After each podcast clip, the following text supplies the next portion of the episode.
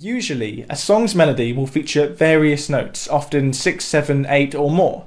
However, it's not impossible to write a melody only using one note. For example, the verse of Mr. Brightside by The Killers is basically just sang on one static note.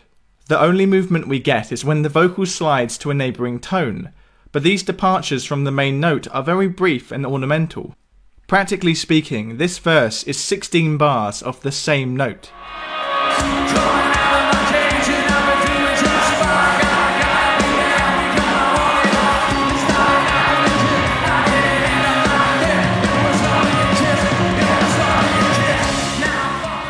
I've played this song many times at pubs and weddings, and everybody's always singing along.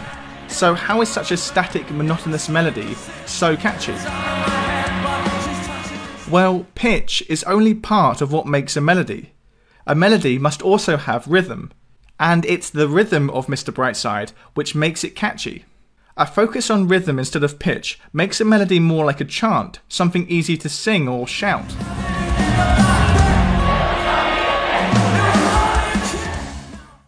Staying put on a single note makes this vocal line act more like a percussion part than a melody part. A lack of melodic movement like this also acts to build tension.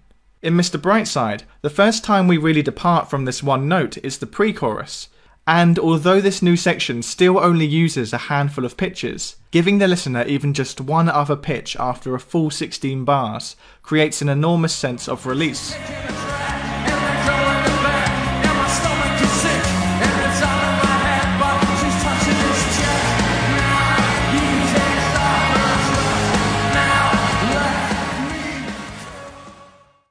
Perhaps the most notorious one note melody is Antonio Carlos Jobim's classic one note samba. This is a song purposefully showing off the mileage you can get from one melody note. This is just a little samba built upon a single note. Other notes are bound to follow, but the root is still that note. Now the new one is the consequence of the one we've just been through. I'm bound to be the unavoidable consequence of you. Once again, the rhythm is a key part of what makes this melody appealing. But the other key element at play here is the harmony. One note samba is accompanied by these lush, jazzy chords, each one lending a different context to the static note above. For example, above the A minor 7 here, our static C note works as a minor third. But in the next bar, the A flat 7 recontextualizes the C as a major third. This change of context makes the melody note sound brighter, even though it hasn't moved. Various people have noticed before that Taylor Swift has a tendency to write one or two note melodies. The chorus of Out of the Woods is almost exclusively based on one note. Are we out of the woods yet? Are we out of the woods yet? Are we out of the woods yet? Are we out of the woods? Are we in the clear yet? Are we in the clear yet? Are we in the clear yet? In the clear yet? Good. Are we out of the woods yet? Are we out of the woods yet? Are we out of the woods yet? Are we out of the woods? Are we in the clear yet? Are we in the clear yet? Are we in the clear yet? In the clear yet? Each two bar phrase stays on the root note until the very last beat when we jump down to the fifth degree of the scale. You can really hear the release of tension as we move down to the lower note. This melody really does rely on rhythm instead of melody. It's ultimately a percussive hook, not a melodic hook.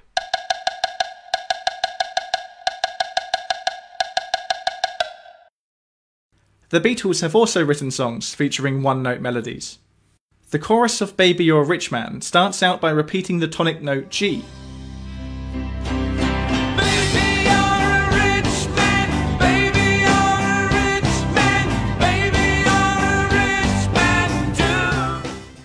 You may have noticed that most of the examples so far have stayed on the root note.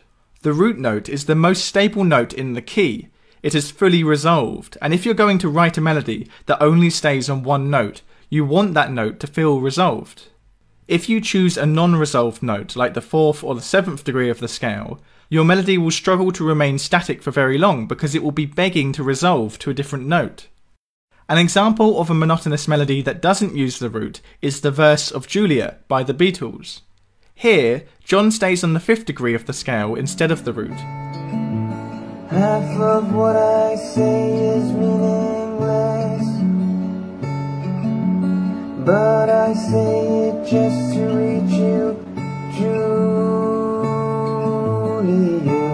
The fifth is still a good candidate for a monotonous note, as it's generally considered the second most stable note in the scale. However, even the fifth starts yearning for a resolution after being repeated for eight bars straight. You can feel the sense of melodic relief when John's vocal finally climbs down from the fifth to the root here.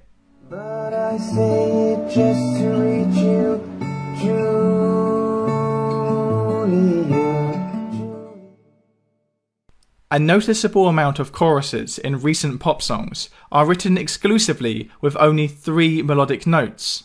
And they're not just using any old three notes, they're all using the same three notes, the first, second, and third degrees of the scale.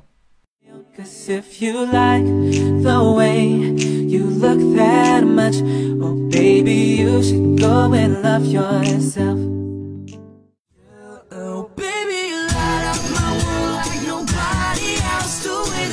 Flip your hair gets me all the overwhelmed. But when you smile at the ground, it ain't hard to tell. You don't know, oh oh, you don't know you're beautiful. Pull the sheets right off the corner of that mattress that you stole from your roommate back in Boulder. Ain't never getting over.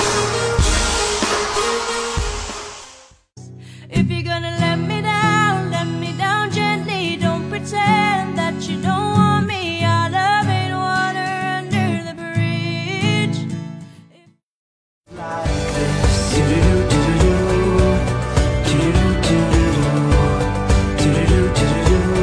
Oh, I want something just like this. Melodies that exclusively stay on the first three notes of the scale, particularly only using short rhythms as well, have a very nursery rhyme quality to them, making them easy to sing and easy to remember.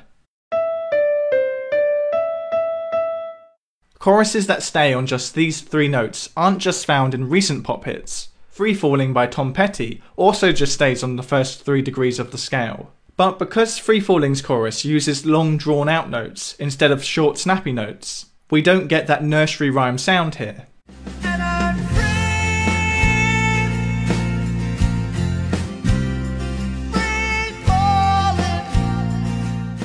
Unless you're looking closely, you probably wouldn't notice that these choruses are only using three notes.